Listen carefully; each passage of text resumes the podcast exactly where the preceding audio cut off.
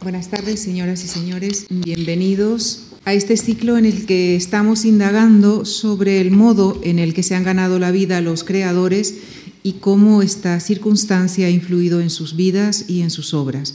Esta semana le toca el turno a la literatura, en cuyo marco recibimos hoy y agradecemos la presencia del profesor José Carlos Mainer, catedrático de literatura española en la Universidad de Zaragoza. De su amplia obra mencionamos La Edad de Plata, 1902-1939, un verdadero clásico en su especialidad, y más recientemente títulos como Historia, Literatura, Sociedad y una coda española. Junto con Santos Juliá es autor del Aprendizaje de la Libertad, la cultura de la transición, y eh, José Carlos Mainer es asimismo director del ambicioso proyecto Historia de la Literatura Española, que él mismo ha iniciado el año pasado con el tomo titulado Modernidad y Nacionalismo 1900-1939. Es asimismo autor de un gran número de artículos, algunos reunidos en libros, como La Doma de la Quimera, La Corona hecha trizas y de posguerra, entre otros. Es codirector de la revista España Contemporánea. Ha sido responsable de numerosas ediciones, desde Galdós y Valera a Carmen Martingaite, pasando por Baroja y Gómez de la Serna. Ha codirigido la edición de las obras completas de Baroja y actualmente está trabajando en la elaboración de su biografía dentro de nuestro proyecto de biografías de españoles eminentes, por lo que le estamos muy agradecidos. Su trabajo ha sido galardonado con el Premio de las Letras Aragonesas en el año 2002. Les dejo con el profesor Mainer, quien desde la perspectiva del modo en que se han ganado la vida los escritores, perfilará la evolución de su figura, desde el mecenazgo en el que han estado sometidos durante largos siglos hasta la imagen que tenemos de ellos y que ellos tienen de sí mismos y de sus obras en la actualidad. Muchísimas gracias. Muchísimas gracias. Muy buenas tardes a todos los presentes y de verdad que es un honor eh, estar aquí en la Fundación Juan Marc, un lugar que considero en, buena parte mío, eh, y de participar en este ciclo que bajo el título común Ganarse la vida eh, va pasando por los ámbitos de la música, del arte, de la literatura, que es la función que hoy me concierne a mí.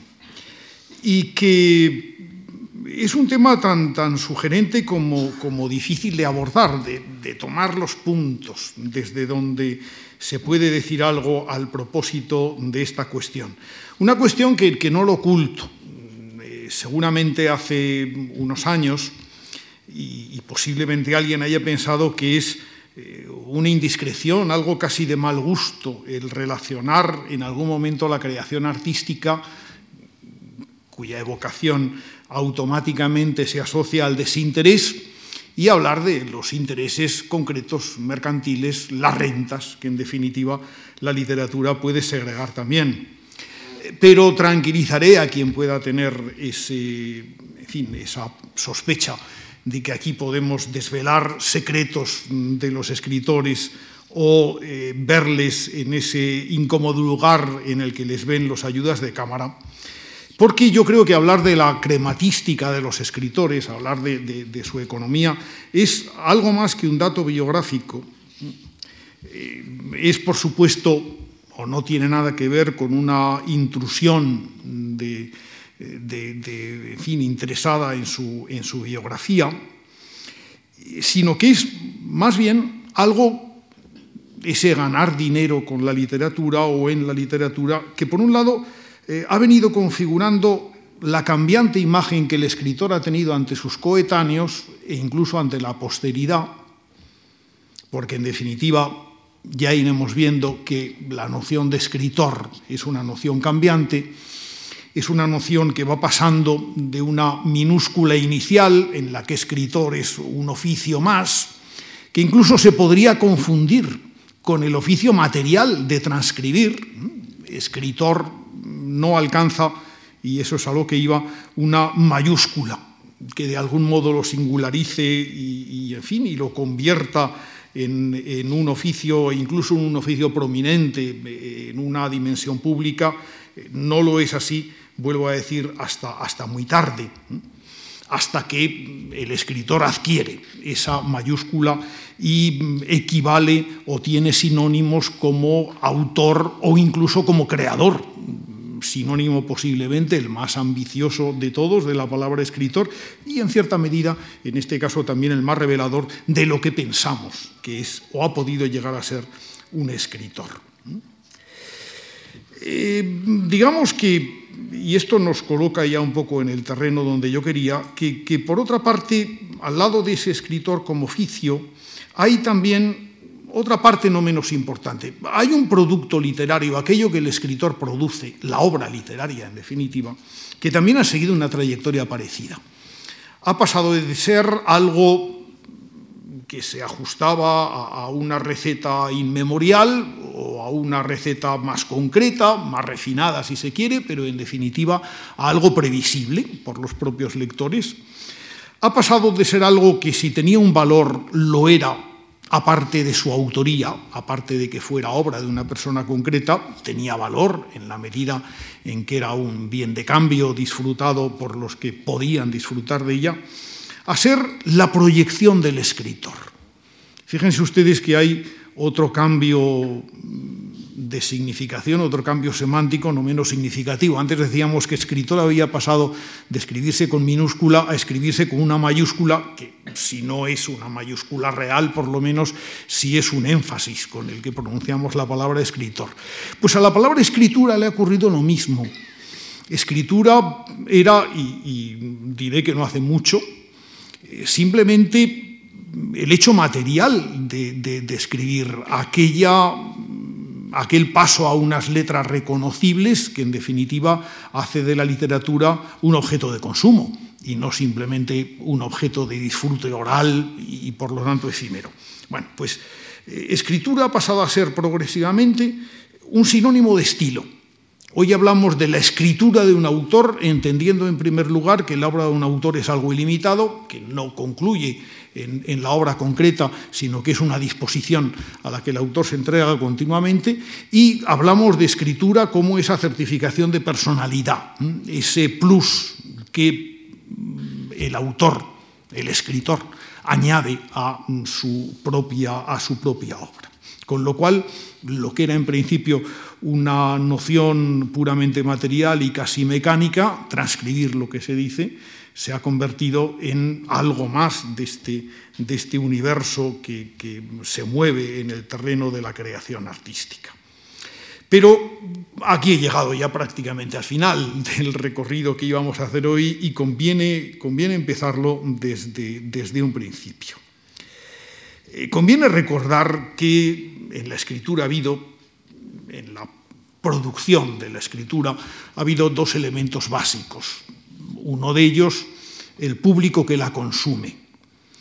Eh, cuando hablamos de una literatura popular, por ejemplo, y quizás sea una paradoja en este caso hablar de literatura porque no tiene letras, la literatura popular son coplas, son canciones, son historias que se cuentan, que se narran, eh, que tienen como destinatario a un público que las disfruta, pero que en el fondo tienen como origen quizá ese mismo público o alguno de ese mismo público que ha querido introducir una variante, modificar algo o producir una obra nueva que se pareciera a las anteriores y fuera reconocida.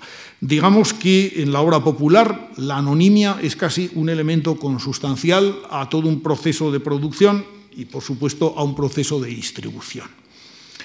Pero al lado de esa escritura popular ha habido siempre esa escritura que llamamos culta y que no solamente es la escrita y dirigida a hombres de cultura, es aquella que en definitiva procede de una instancia concreta, de una instancia autoral y que se difunde, pues posiblemente en medios populares o algunas veces en medios populares, otras en medios cultos. Estamos hablando entonces de eh, un mundo en el que de un modo u otro esa circunstancia de nacimiento de la literatura, esa marca que produce el que sea obra de un autor, tiene su importancia.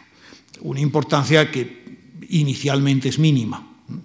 El que importa posiblemente es quién patrocina la obra, quién da la orden de escribirla, ¿Quién la paga?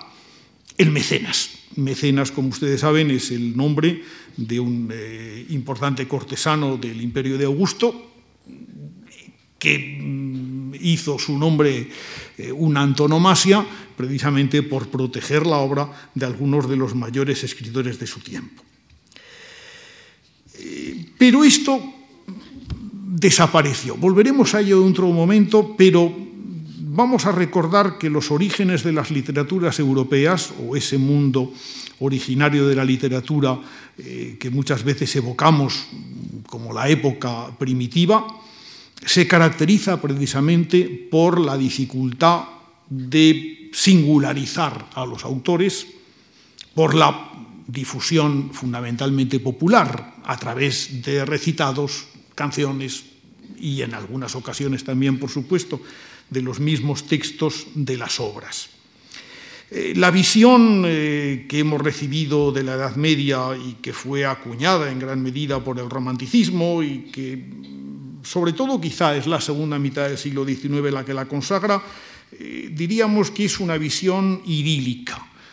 fascinaba aquella conversión de la literatura en un producto de autores ingenuos y devotos que escribían su obra, la entregaban a alguien que la reprodujera y en esa reproducción fundamentalmente oral disfrutaban eh, unos cuantos, se transmitía más o menos deturpado ese texto y llegaba hasta nosotros. Eh, la imagen que Antonio Machado, cuando escribe su famoso soneto, tenía de Gonzalo de Berceo era exactamente esa. Gonzalo de Berceo, poeta y peregrino, que yendo en romería acaeció en un prado ni nos consta que Gonzalo de Berceo fuera romero, porque jamás fue a Roma, no se movió demasiado de su monasterio. Yo no sé si acaeció alguna vez en un prado, que en cualquier caso es el prado imaginario del prólogo de los milagros de Nuestra Señora, como todo el mundo recordará, y sin embargo sí sabemos otra cosa, que cuando Gonzalo de Berceo era todavía un niño, que seguramente jugaba por los alrededores del monasterio de San Millán de la Cogolla, Varios monjes de aquel monasterio, que estaba viniendo un poco a menos, en cuestión de limosnas y donaciones, falsificaron una serie de documentos que eximían al monasterio de la jurisdicción del cercano obispado de Calahorra y sobre todo se inventaron los votos de San Millán, uno de los abades del monasterio, que había conseguido de la autoridad del conde Fernán González, el primer conde independiente de Castilla, que todos los pueblos de Navarra y de Castilla pagaran una cuota al monasterio. Hombre, el inventar eso era algo muy importante, porque Gonzalo de Berceo, que, profesaría luego en ese monasterio, tenía ya buena parte del oficio hecho. De este voto de San Millán hablan las famosas estrofas, las cuaderna vía, de la vida de San Millán de la Cogolla. Y su autor, por supuesto, no es un ingenuo devoto, sino un monje con cierta cultura, que sabía para qué tenía que escribir, que sabía qué tenía que decir, que preparaba un escrito que iban a transmitir unos juglares que lo leerían a una población, eh, a un auditorio más o menos atento, y aquellos juglares oirían, entre otras cosas, porque este verso viene en, la primera de las estrofas, verá, verán eh, la gente, a dónde envían los pueblos o a ver, a dónde envían los pueblos su dinero. Es decir, ¿a quién? ¿A qué famoso San Millán?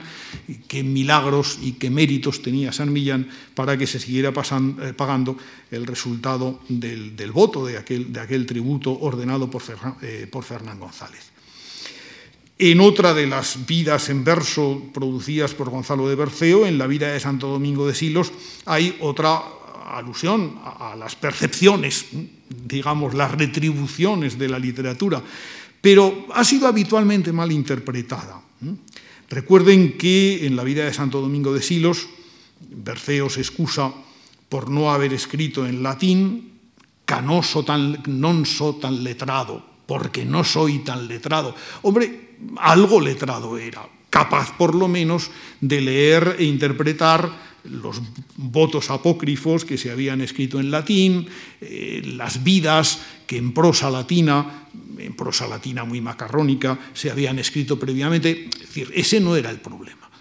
El problema era cómo Gonzalo de Berceo, autor, a quien no veían los componentes del auditorio, a quien veían era a, la persona, vamos a decir juglar, es una palabra muy amplia, que leía el texto o se había aprendido el texto que tenía delante y lo leía.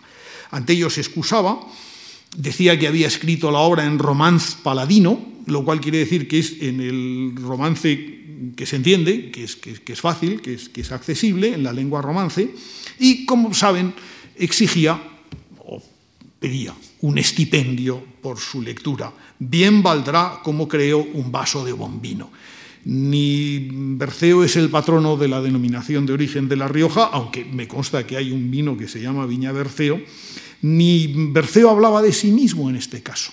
El vaso de bombino era la recaudación que el juglar podía hacer equivalente a las tres meajas la meaja era una moneda pequeña, una de las mm, monedas mínimas en la Edad Media castellana, que había pedido o que pedía también el juglar que recitaba la vida de San Millán. Allí se habla de tres, de tres meajas que no le será pesado, que no será mucho pagar para los que lo han oído. Bueno, pero esto no siempre había sido así. Es decir, esta transmisión de la literatura a partir de un monje que tenía su pitanza asegurada por la vida monástica y que sin embargo fingía divertidamente eh, identificarse con aquel juglar que recitaba, no había sido siempre la imagen del mercado literario. Mucho tiempo antes había habido un auténtico mercado literario. Vamos a retroceder unos cuantos años, vamos a ir a la Roma del año 64 que es la fecha, el año 64 después de Cristo, en la que seguramente llega a Roma procedente de Hispania, procedente de una colonia, Marco Valerio Marcial, que ha iniciado ya, se supone, una cierta carrera literaria en el terreno humorístico del, del epigrama, y que llega allí como un cliente de la familia de los Anneos la familia de los Séneca, que también eran hispanos, aunque eran de otra, de otra, parte, de, otra parte de Hispania. Eh, ¿Qué es un cliente? No se sabe muy bien, aunque hay muchos libros eh, de, eximios latinistas sobre el tema.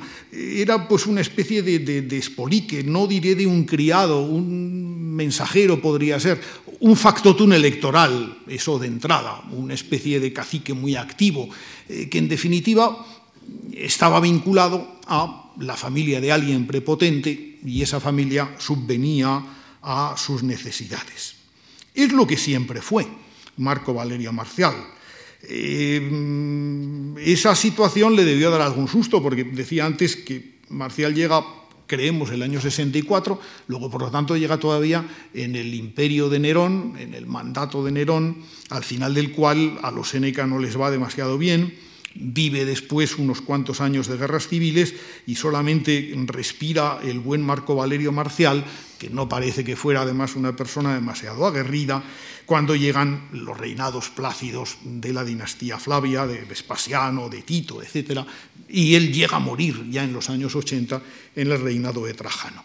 Bueno, en esta época no le va nada mal con los epigramas, hasta el punto que sin que podamos decir que eh, pueda prescindir de su condición de cliente, eh, Marcial vive de la edición de sus libros, y no crean ustedes que me equivoco, luego hablaremos de la llegada de la imprenta entre nosotros. Eh, los libros se copiaban, los libros se vendían, había un comercio activo y es precisamente muchos textos de Marcial los que nos permiten el comprobar no solamente la existencia, sino casi hasta el detalle de ese comercio, de, ese comercio de libros.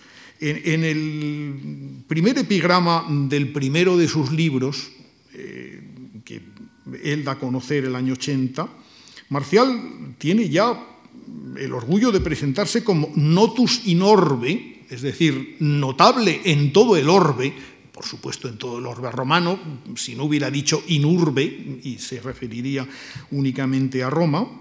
Y en el segundo, en el segundo invita a los lectores y a los que no lo son, o están leyendo el libro de prestado, a que se compren su libro porque es pequeño y cabe en la mano. Y dice una cosa mm, deliciosa, eh, dice, Scrinia da magnis me manus una capit, lo traduzco del latín.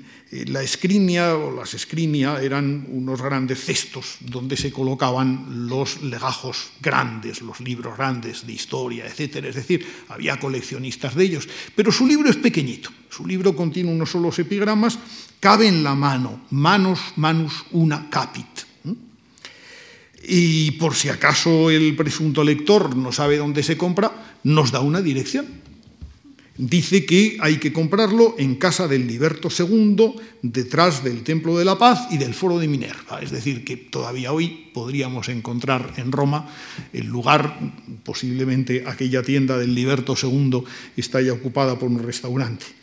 Eh, en el tercero de, los mismos de la misma colección de epigramas, de los primeros que publicó, da incluso el nombre del barrio, el Argiletum, donde eh, se concentraban más libreros romanos. ¿no?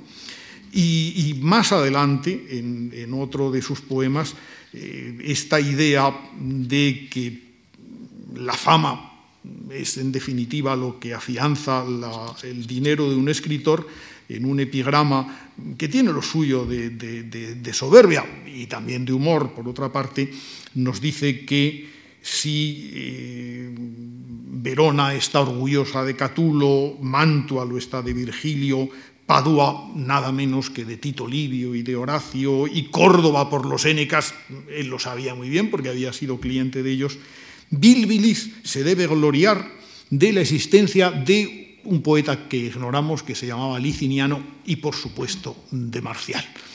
La el chiste era que indudablemente la mayoría de los ciudadanos romanos sabían efectivamente quién era Tito Livio y dónde estaba Padua y dónde estaba Verona, pero muy difícilmente sabrían dónde estaba aquella pequeña población romana a las orillas del Jalón, en la lejana eh, Hispania tarraconense, en la lejana provincia tarraconense.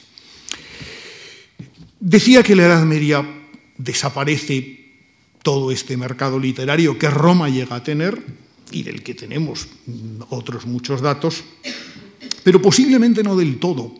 Fíjense, seguramente a finales de la Edad Media, en el momento en que arranca uno de los mayores inventos de la humanidad y de los más decisivos, la imprenta de tipos móviles, posiblemente en la Europa occidental había por lo menos 100.000 manuscritos que estaban en circulación prácticamente permanente y en edición continua los escriptoria de los conventos habían hecho mucho para divulgar y para copiar y transcribir los manuscritos. Por supuesto, se transcribían varias copias, pero en fechas ya recientes esto había pasado a ser un negocio de naturaleza pública, hasta el punto que un escritor español del siglo XIV, como don Juan Manuel, de familia regia, por otra parte, había depositado en el monasterio de un lugar suyo, de Peñafiel, había depositado unas copias cabales de sus obras para quien quisiera pedirlas y transcribirlas, tuviera un punto de referencia y efectivamente en partes, es decir, en fragmentos, estas obras se podían prestar y algún afanoso escriba podría transcribirlas. Es decir, las obras circulaban en definitiva, pero claro, la imprenta es algo eh, radicalmente diferente. En 1499 dejan de imprimirse eso que llamamos incunables, los, primeros libros impresos, empiezan a, escribir, a eh, imprimirse otros, la imprenta se ha difundido por toda Europa. En 1520 seguramente se habían impreso ya y circulaban por la población europea más de 20 millones de libros. Eso ha cambiado totalmente las cosas, pero no totalmente. Vamos a ver otro curioso ejemplo de un escritor al que no le parecía tan bien que las cosas hubieran cambiado. Es un escritor francamente malo. Muchos de ustedes será la primera vez que oigan mencionar a, y, no mm, crean que eso es desdoro, a un poeta aragonés, Pedro Manuel Ximénez de Urrea, fue hijo del primer conde de Aranda que hubo, que vive en los años finales del siglo XV eh, y en los primeros del siglo XVI, que dedica buena parte de su vida a componer poemas, bueno, pues poemas de cancionero, ninguno bueno, por otra parte, quizá los más interesantes y más divertidos sean unos disparates cuya posible intención cómica de algunos hoy por lo menos se nos escapa. Eh, con todo lo cual había llegado a componer un cancionero, cancioneros que usualmente no se imprimían, se imprimieron bastante tarde. El suyo fue uno de los primeros que se imprimió. Lo imprimió su madre, madre de hijo único, doña Catalina de Híjar, mujer celosa de que las poesías de su hijo fueran dadas a conocer, y en 1513 un impresor de Logroño sacó la primera de las dos únicas ediciones que conocemos de ese cancionero de Pedro Manuel Ximénez de Urrea.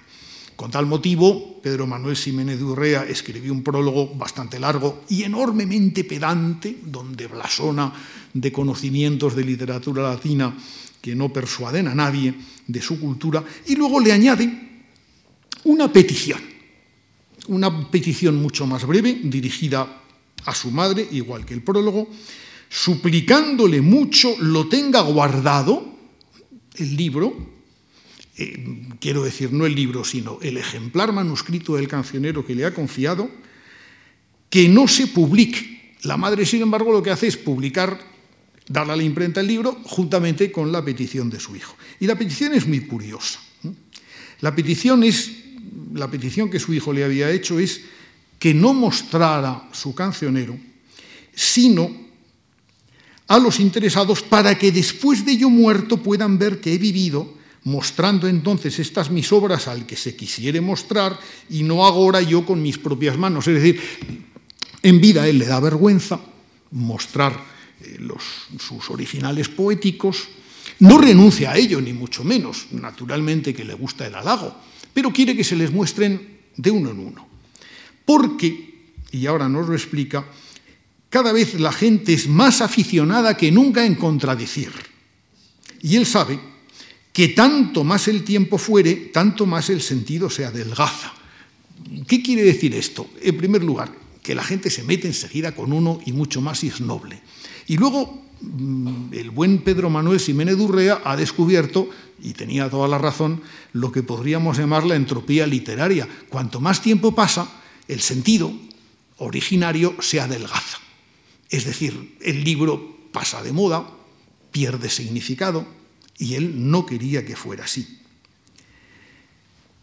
Y entonces da la verdadera razón y el consejo a su madre, ¿cómo pensaré yo que mi trabajo está bien empleado, viendo que por la imprenta ande yo en bodegones y cocinas y en poder de rapaces que me juzguen maldicientes y que cuantos lo quisieren saber lo sepan y que venga yo a ser vendido?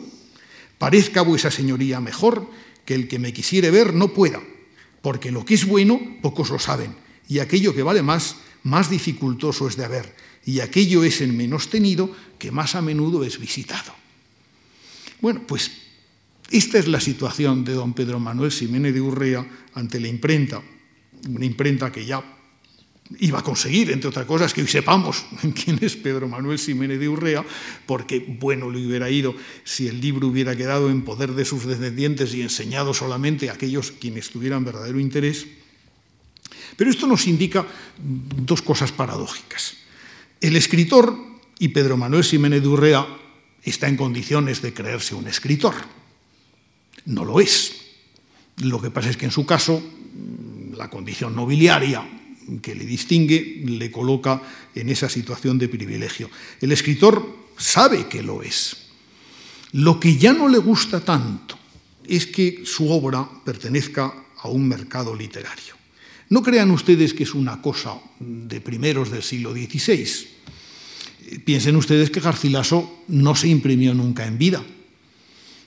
Rodríguez Moñín observó con mucha atención que la mayoría de los poetas españoles del siglo XVI y del siglo XVII se dieron por muy satisfechos con una circulación de su obra que normalmente eh, concernía a los interesados, a los amigos, a los entusiastas, porque circulaba en manuscritos. Cuando un manuscrito llegaba a manos de alguien, era un manuscrito copiado por otro, ese alguien se copiaba, si no la totalidad del manuscrito, sí los poemas que, que le interesaban, y con eso y otros libros que le llegaran se hacía su propio cancionero.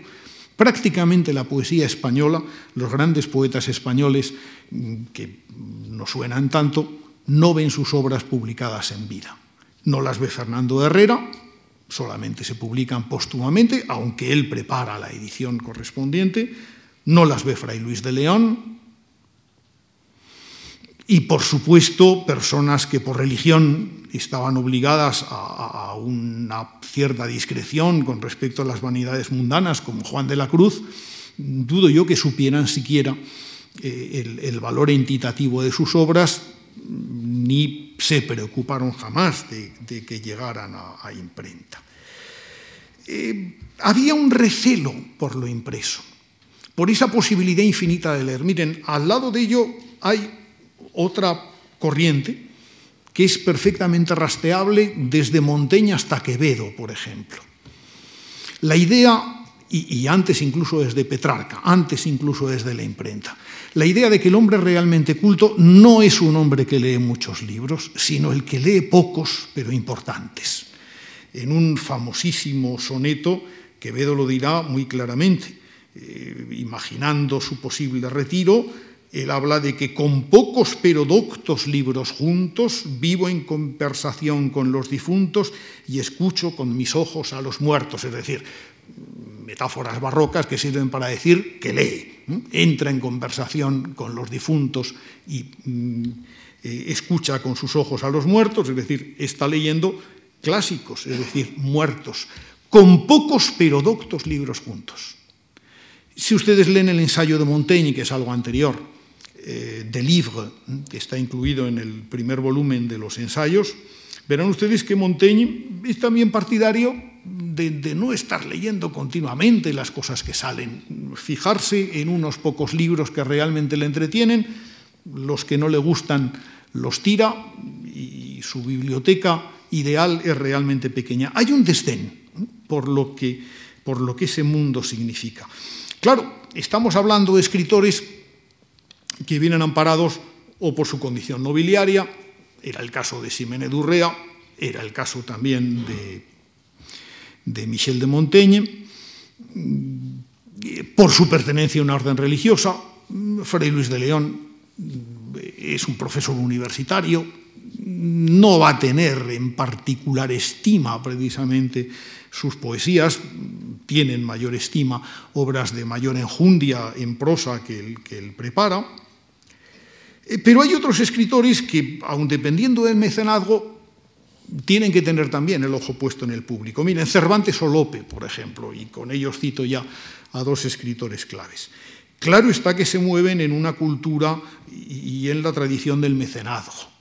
Eh, si ustedes leen las cartas, están publicadas y son bien conocidas, que, que Lope de Vega intercambia con el duque de Sesa, que fue quizá el más constante de sus proyectores, de sus protectores una vez se siente vergüenza ajena. Llega un momento en el que Lope de Vega llega a pedirle una manta usada de su caballo porque mm, en su casa hace frío por la noche y no le vendrá mal tener un cobertor de más. Las dedicatorias de Cervantes, de sus grandes libros, que todo el mundo conoce, son divertidas, están estupendamente bien escritas y son zalameras, lo que pasa es que en Cervantes muchas veces esa zalamería con la que se dirige a sus protectores, conociendo eh, los recursos de la prosa de Cervantes, mm, eh, nos hace entrar en sospechas de, ironía, pero, pero seguramente no tendremos razón. Cervantes dependía de ellos, esperaba algo de ellos, pero esperaba también algo del mercado. Esperaba algo del mercado. Miren, había negocio en lo que estaban haciendo, por supuesto, Lope, con el teatro, fundamentalmente. Pero también Cervantes con la escritura narrativa, puesto que novelas, novelas no hay más que las novelas ejemplares con ese título. Un joven filólogo, José María Mico, publicó hace unos años un artículo que es precioso por su título, eh, Prosas y Prisas se titula, y por lo que cuenta. Eh, José María Mico y, yo voy simplemente a glosarlo, se fijó en lo que estaba ocurriendo en las imprentas madrileñas en 1604, en un mundo que hervía en novedades literarias y donde seguramente había eso que los físicos llaman una masa crítica de público deseoso de ver cosas. Bueno, pues 1604, seguramente a finales.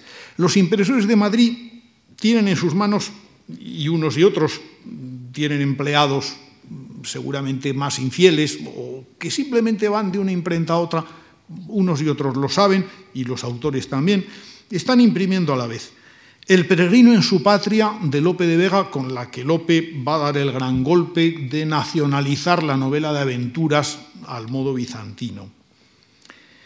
Después del éxito que ha tenido en 1599 el Guzmán de Alfarache, que es un libro, es un bestseller, a la altura ya de 1604, se está imprimiendo, sí, la segunda parte que ha escrito Mateo Alemán, su autor, pero es que a la vez se está imprimiendo eh, fraudulentamente una segunda parte apócrifa que escribe quien firma Mateo Luján de Saavedra, que en realidad se llama Juan Martí, como hoy sabemos, es decir, a falta de, un Guzmán de Alfarache, de la continuación, dos. Eh, se está imprimiendo la pícara Justina, no sabemos muy bien de qué de Lope de Úbeda posiblemente. Y se está imprimiendo la primera parte del Quijote. Es decir, hay una competición en muy diferentes formas y hay otros autores que también tienen su novela, porque de 1604 es la fecha, sabemos, que lleva el manuscrito primero del Buscón de Quevedo. Y de 1604 es también el manuscrito del Guitón Onofre de, de Gregorio González, la más desafortunada en, éxito de, las obras que citamos. Todas ellas se publicaron y todas ellas lo afianzaron con éxito.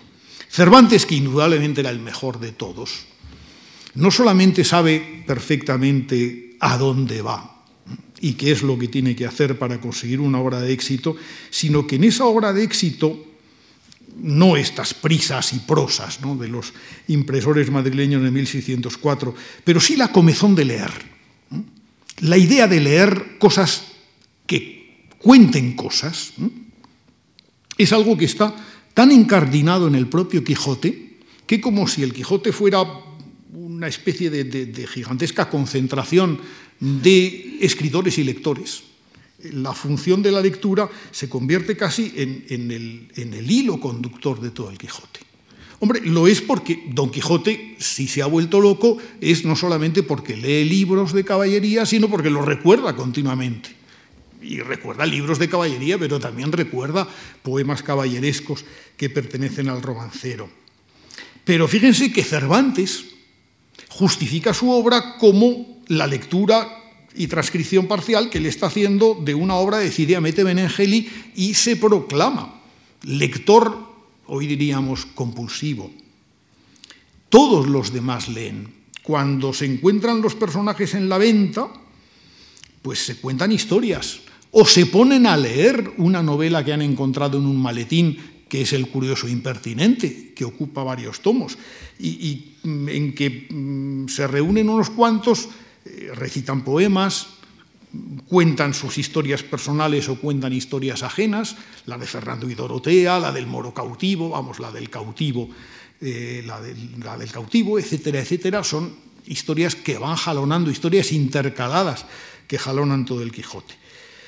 Eh, que Cervantes ha tenido muy a mano el modelo, ese modelo de intercalar historias estaba ya en la Diana de Jorge de Montemayor, era un rasgo común de las novelas pastoriles, lo había utilizado incluso el propio Mateo Alemán en el Guzmán de Alfarache, pero es evidente que Cervantes va mucho más lejos, porque Cervantes incluso mete en su ficción la crítica de las propias novelas. Recuerden ustedes cuando se encuentra con los galeotes y uno de ellos es Ginés de Pasamonte, que está escribiendo su autobiografía y dice, mal año para el Lazarillo cuando yo publique la mía.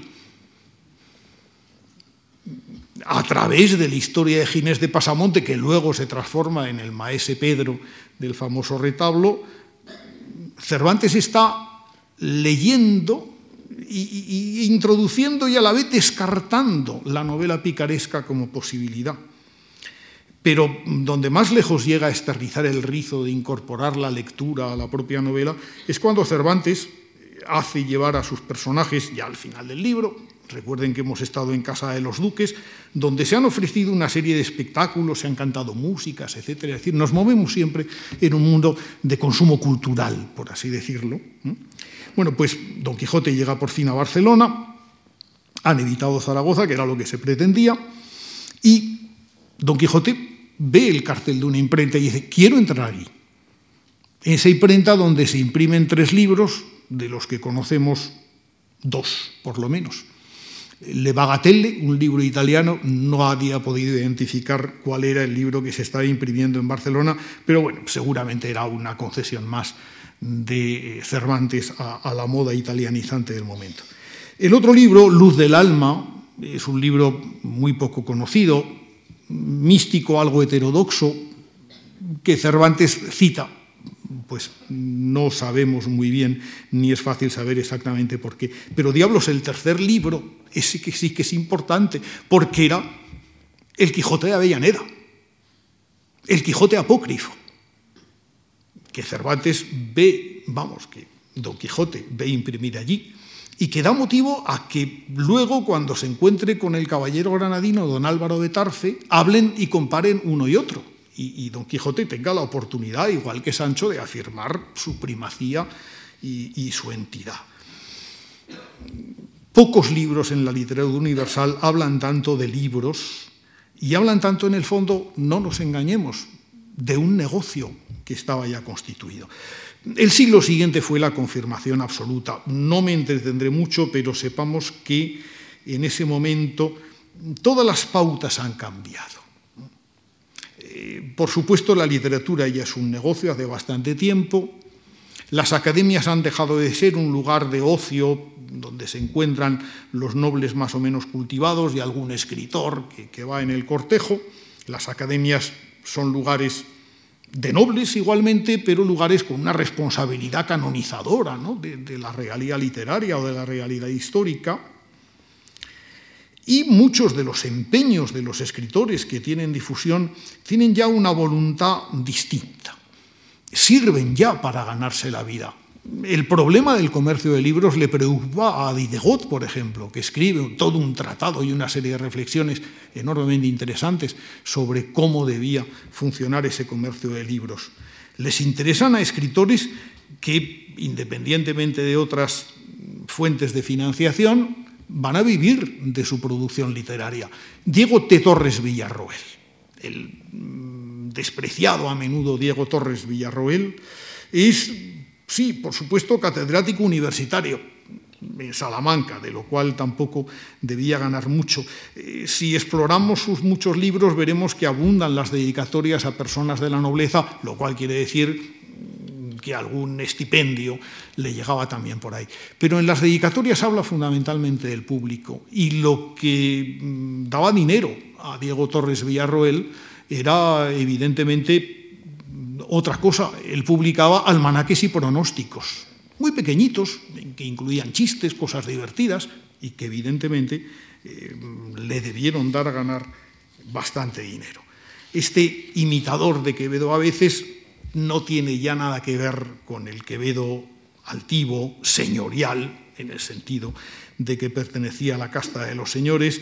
Eh, seguramente mm, es una exageración definir a Torres Villarroel como un burgués, pero digamos que va camino, va camino de serlo. No será el único que consigue un éxito editorial en la época. Otro lo consigue, por ejemplo, un benedictino que evidentemente no llegó a lucrarse del producto eh, de las rentas de sus libros, porque esas regalías indudablemente pasaron a la orden religiosa en la que había profesado, pero sí consiguió éxito y reconocimiento. El Teatro Crítico Universal, las cartas eruditas y curiosas, es una obra en la que Feijóo tuvo, y lo refleja, el propio, la propia textura interna de los libros. Eh, alcanzó a tener después de 1726 y, más adelante, hasta, hasta el final, la sensación de conectar con un público que lo leía, lo discutía, lo aprendía, lo defendía, etc. Ya más adelante otros mm, viven, viven de lo que viven, pero también atienden a su negocio librero. Leandro Fernández de Moratín se mueve en el horizonte de un funcionario de corte. Incluso recibe una primera tonsura religiosa para poder cobrar un beneficio, etc. Eh, trabaja toda su vida como un empleado en las proximidades de los reyes, es bibliotecario, pero como Mozart, también gana dinero en el teatro y quiere que el teatro se reforme para ganar dinero y, escribe una obra sobre quién y cómo y para qué se debe escribir una obra de teatro, la comedia nueva o el café, que es una de las grandes maravillas, el, legado mayor del teatro español del siglo XVIII, junto con la otra obra de Moratín, junto con el Sí de las Niñas. Eh, y algo parecido le ocurre, en este caso, vamos a hablar de un pintor, pero vamos a hablar de algo que está más cercano a la literatura, que son los grabados. Eh, cuando Goya tiene realizados los caprichos, Goya, que es también un funcionario de corte, es el pintor de corte, evidentemente, tiene ingresos suficientes por ese lado, porque también pinta para iglesias, etc. Goya quiere tener también su propio negocio y pone a la venta la colección de los caprichos cuando la tiene dispuesta en 1799. Lo que sí sabemos es que el periodo de anuncios de venta de la colección de caprichos, quien hubiera estado allí, ¿verdad?, para adquirir una de, la primera, de aquella primera edición, en 14 días mm, decide retirarlo, no andaba a la fecha de 1799 el horno para bollos y menos para bollos como los caprichos de Goya, y Goya tiene entonces una genial idea. Cede los derechos al monarca a cambio de una pensión vitalicia nada menos que de 12.000 reales que recibirá por los caprichos. Y será efectivamente ya en los años 20 cuando los caprichos empiecen su carrera mm, editorial, que ha llegado pues, prácticamente hasta hace 80 años o cosas así. Me parece que la última edición fue del año 37, creo recordar, 1937. Bueno, eh, estamos ya en un camino que es el con el que me interesaba acabar, en el que los escritores, bien o mal retribuidos, lo que sí disfrutan ya es de la consagración. Estamos ya en el escritor escrito con mayúscula. El siglo XIX es quien les, les trae, les ofrece eso. El siglo XIX es un siglo de escenificación. Eh, si ustedes ven cualquier biblioteca decimonónica, recordarán, empezando por la propia Biblioteca Nacional, que se crea ya hacia finales de siglo, es de 1892, esas grecas que en la parte alta de los techos, donde, donde casi hay una niebla espesa, mm, enuncian una serie de nombres prestigiosos los medallones que en los edificios públicos se consagran a escritores, científicos, etcétera, eh, conocidos. Eh, los teatros, donde también grecas o imágenes eh, ponen, digamos, como referentes las grandes figuras del arte correspondiente. Los pintores que los pintan. Miren, en 1845 Antonio María Esquivel pinta un cuadro, una lectura de Ventura de la Vega, una lectura pública del dramaturgo Ventura de la Vega, que es menos conocida que otro cuadro, porque está en el Prado este último, y ahora, además de estar en el Prado, se puede ver, que es eh, lectura de José Zorrilla en el estudio del pintor, en 1846 que es en gran medida un cuadro imaginario, es decir, lo que pinta allí Antonio María Esquivel son una serie de personajes, algunos se habían muerto ya, como es el caso de Larra, pero que representan, digámoslo en esos términos actuales, el canon de los escritores más o menos a la altura de los finales de la década, vamos, de los inicios de la década moderada en, 1800, en 1846. Eh, nuestros cuadros son modestos en ese orden de cosas. Evidentemente uno piensa eh, que son mucho más comprometidos, en cierto modo, eh, son menos enfáticos, son menos retoricistas. Los cuadros de artistas que a mediados de siglo, ya en la segunda mitad de siglo, pinta Henri Fantin-Latour. Dos de ellos son famosísimos. Juan de Table es un cuadro precioso porque representa juntos a Rimbaud y a Verlaine, juntamente con otros poetas de la misma cuerda, y el otro, el, eh, en Atelier, reproduce el estudio de Manet, y entre otros podemos ver a Zola, a Renoir, a Claude Monet, en fin, a una serie de pintores. El tono ha cambiado. Es decir, evidentemente referirse a esos poetas transgresores o a estos pintores modernos eh, por parte de un colega de Henri Fantin-Latour significa eh, una consagración y una complicidad evidentemente en los gestos un tanto mecánicos y declamatorios de los cuadros de Esquivel no aparece todavía. Los cuadros de pintores o que reproducen más pintores o, los pintores que han pintado a poetas, lo seguiría viendo. Son formas de reconocimiento. Recuerden, por ejemplo, dos casos españoles del siglo XX que son de sobra conocidos. Uno de ellos está en el Reina Sofía, es la tertulia de Pombo, que es tan elocuente en, cuanto a la manifestación de lo que tenía de descaro, de desparpajo, de manera de ser, no solamente de, ese Ramón Gómez de la Serna que está de pie leyendo un texto y, cerca su libro Pombo, precisamente, eh, en el cuadro de Solana, sino lo que en el fondo tenían todos los que están a su alrededor, mirando descaradamente hacia los espectadores que todavía los contemplamos. El otro es un cuadro más conocido por sus reproducciones, porque no muchos lo han visto, hay que ir a Zumaya, a la casa museo de, de Zuloaga, Santiago Echea, para ver mis amigos.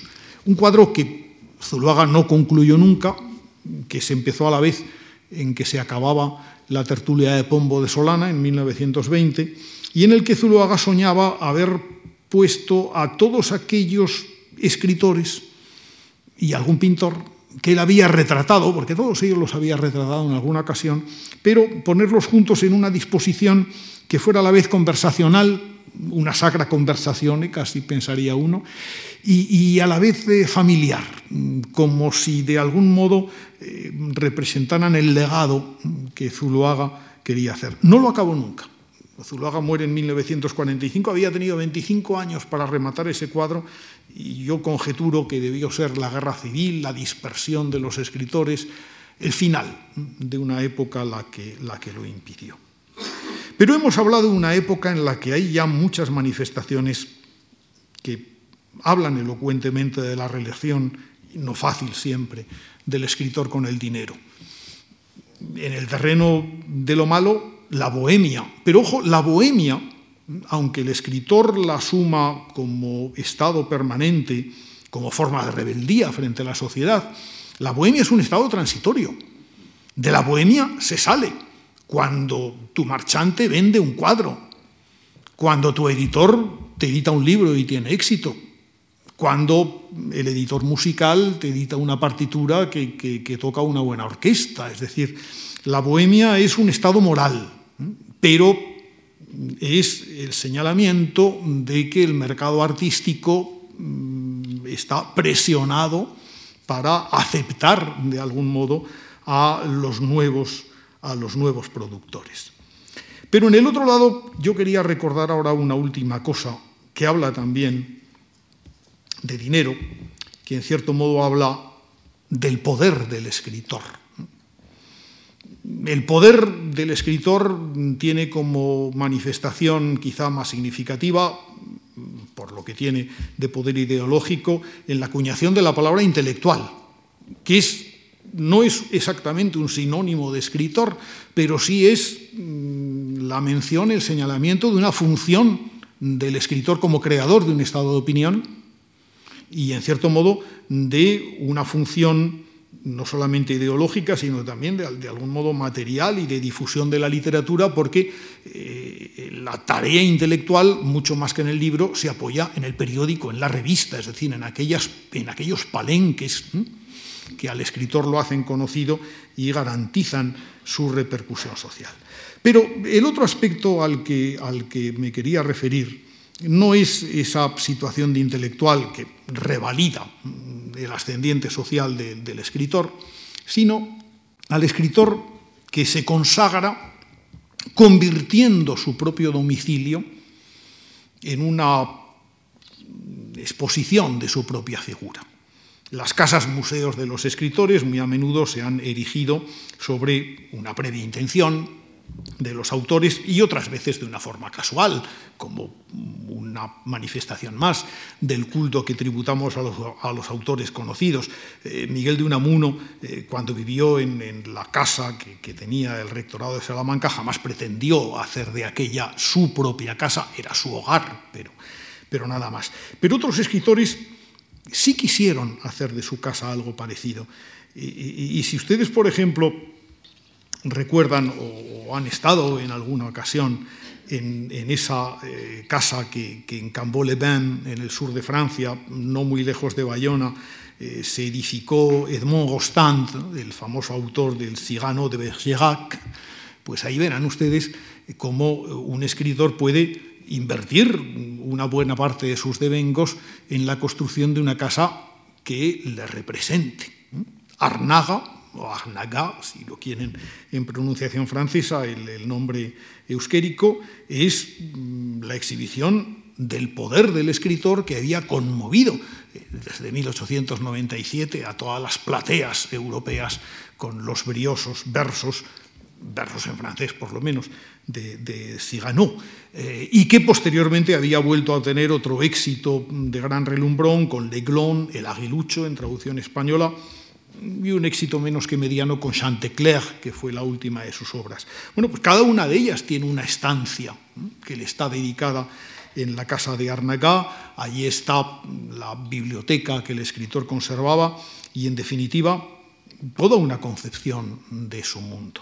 Galdós había querido hacer algo parecido, más modesto, más doméstico, cuando eh, compró San Quintín en Santander, en el Sartinero, una casa desdichadamente destruida por la incuria eh, del ayuntamiento eh, santanderino de la época, de la época inmediatamente posterior a la muerte de Galdós, que murió en 1920.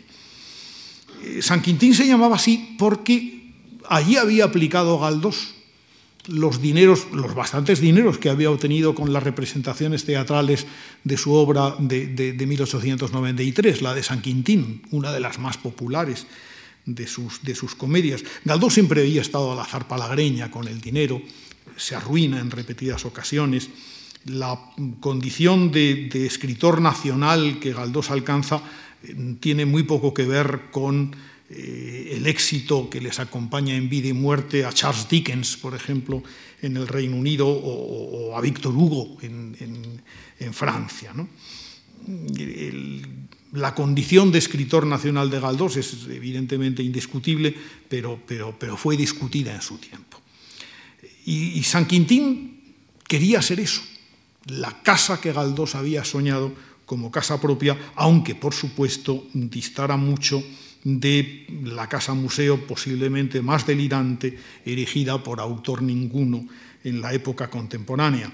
Me refiero a el Il Vittoriale de Gabriele D'Annunzio, hoy se llama y es visitable bajo el nombre de Il Vittoriale, Il Vittoriale degli Italiani, que es, vuelvo a decir, el caso de megalomanía mayor, sobre todo cuando uno sabe el origen de aquella vivienda que los folletos, por cierto, ocultan, eh, que había sido expropiada a un historiador austriaco que se había comprado un terreno y una bonita casa en los alrededores, en la orilla italiana del lago Garda. Después de la, de la guerra europea, la casa le había sido expropiada, D'Annunzio la compró a bajo precio y la convirtió en el Vitoriale, un lugar impresionante, un enorme jardín, coronado por una suerte de templo que eh, D'Annunzio erige como sepultura de sí mismo, cuando muera, por supuesto, y entre tanto sepultura de los compañeros que le habían acompañado en la aventura militar del desembarco en el, Fiume. Bueno, pues esa casa de, que estaba en el pueblo italiano de, Gardone Riviera es mm, no ya tanto el objeto del culto, que, Danuncio pretendía de los demás, sino en buena medida del culto a sí mismo. La cámara del lebroso, la, cámara del lebroso, la cámara del leproso era el lugar donde él se retiraba a meditar frecuentemente. La cámara de Leda, donde aparecía la figura del, cisne en el que se había transformado Júpiter para, persuadir y, reunirse con, con, Leda, eh, era su dormitorio, por supuesto. Bueno, todo aquello presidido por, una gran, por un gran lema que dice io o quel que ho donato, yo tengo aquello que he dado, que no deja de ser revelador, eh, dice mucho de la consideración de sí mismo de uno de los escritores más fastuosos, por otra parte, y más vanidosos del siglo XX. En España tenemos también un ejemplo parecido con el que, con el que quiero acabarlo, y alguien lo habrá pensado. También hubo un escritor que, que en 1912, en 1913 mejor, eh, encuentra su casa en, un lugar en Vera de Vidasoa. La casa tiene ya un nombre, se llama Itzea. La compra, son 15.000 15 pesetas lo que cuesta inicialmente la vivienda, que no estaba mal para la época, y Baroja la va convirtiendo en una imagen de sí mismo, en ese tono y en ese tipo de relación con el público que Baroja en el fondo ha tenido siempre con los demás. Ya en vida de Baroja, la familia Baroja pasaba los veranos en esa casa, consta que la casa se enseñaba se enseñaba a personas conocidas, a personas que fueran acompañadas por, otras personas que las conocieran.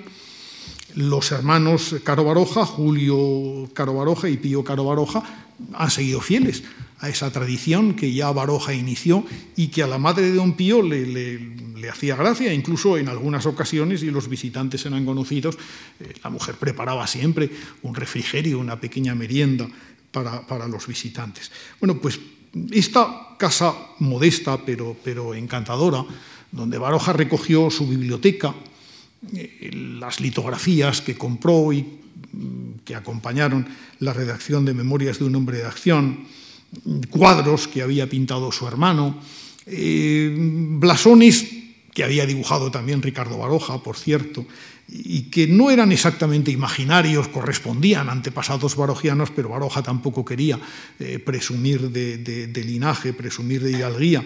Eh, se convirtió de algún modo en la expresión pública de un escritor que, como pocos escritores españoles, y sus memorias lo revelan claramente, tuvo una conciencia a veces hasta cicatera de las ganancias literarias, hasta cuando Baroja escribe sus memorias ya en los años finales de los años 40, Baroja seguía recordando lo que había ganado por sus libros. Recordaba que Vidas Sombrías no le había dado ni una peseta y que lo único que había podido retirar eran los ejemplares todavía intonsos de la primera y única edición en su tiempo.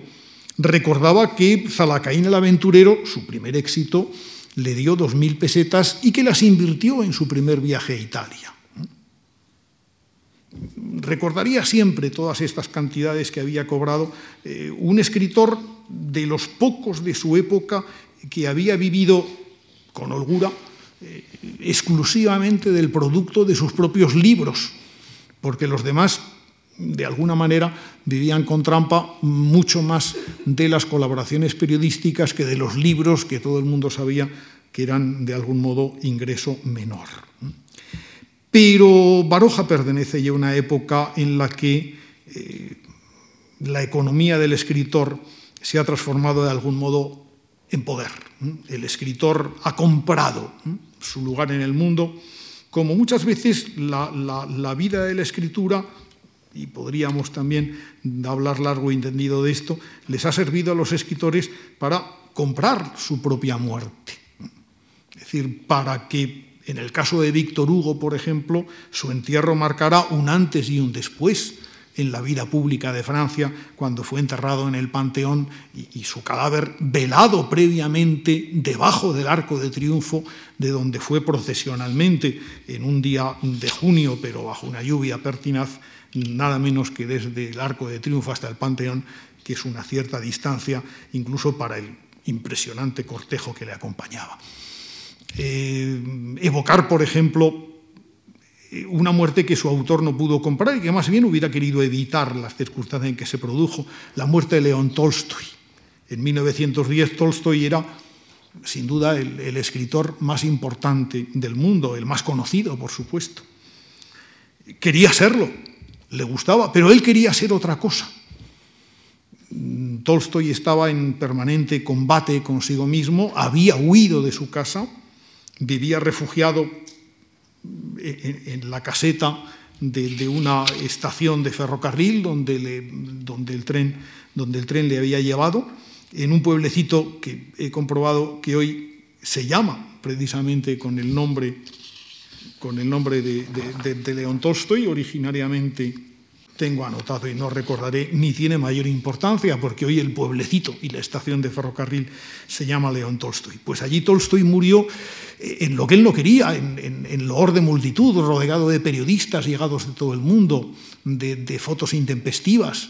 Mm, bueno, pues un escritor, Víctor Hugo, pudo eh, de algún modo mm, tener su propia muerte y, en Tolstoy la fama, la, pública excitación que habían creado las noticias de su huida de Yasnaya Poliana y, los acontecimientos finales le impidieron el poder tener esa muerte. Pero problemas en definitiva todos los cuales tienen que ver con esa larga historia de la economía de los escritores que podría subtitularse de la anonimia a la autonomía, o si quieren ustedes, como hemos dicho en principio, del escritor con minúscula, casi el escriba, nos atreveríamos a decir, a ese escritor con mayúscula, de la escritura como forma mecánica de difusión a la escritura como sinónimo de estilo. Muchísimas gracias.